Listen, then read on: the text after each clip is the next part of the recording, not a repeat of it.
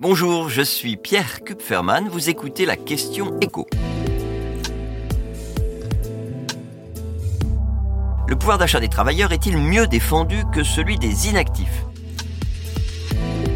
Si l'on en croit le travail d'une statisticienne qui travaille au ministère des Solidarités, eh bien c'est le cas depuis au moins 2017. Cette experte s'est penchée sur l'évolution du pouvoir d'achat des Français, donc en prenant en compte l'inflation, selon le niveau de leurs revenus entre 2017 et 2022. Et qu'est-ce qui ressort de cette étude? Eh bien, qu'une personne seule, restée sans emploi pendant ces cinq années, aura vu son pouvoir d'achat baisser, alors que sur la même période, il aura augmenté pour un célibataire travaillant à plein temps au SMIC. Et cette augmentation de pouvoir d'achat, elle aura été pour le coup importante, hein, plus 8,7%. D'autant plus importante que le pouvoir d'achat d'une personne seule qui, elle, gagne une fois et demi le SMIC, n'aura pas autant augmenté.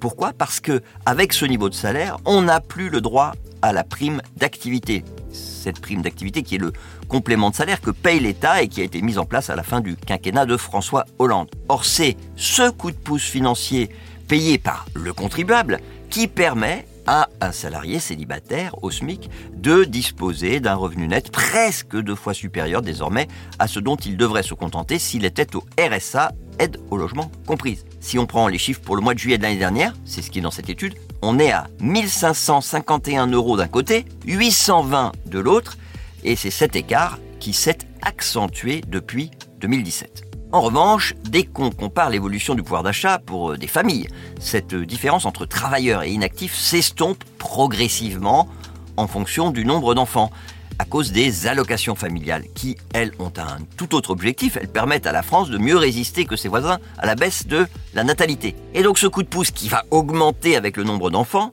eh il fait que, par exemple, dans le cas d'une mère qui élève seule ses trois enfants sans pension alimentaire, eh bien, son pouvoir d'achat aura légèrement augmenté si elle est restée sans emploi au RSA pendant ces cinq années, ce qui n'est pas le cas pour une mère isolée travaillant à plein temps au SMIC. Là, c'est juste la stabilité. On pourrait aussi ajouter que cette étude ne prend pas en compte tous les éventuels soutiens financiers sur lesquels l'État n'a pas du tout la main.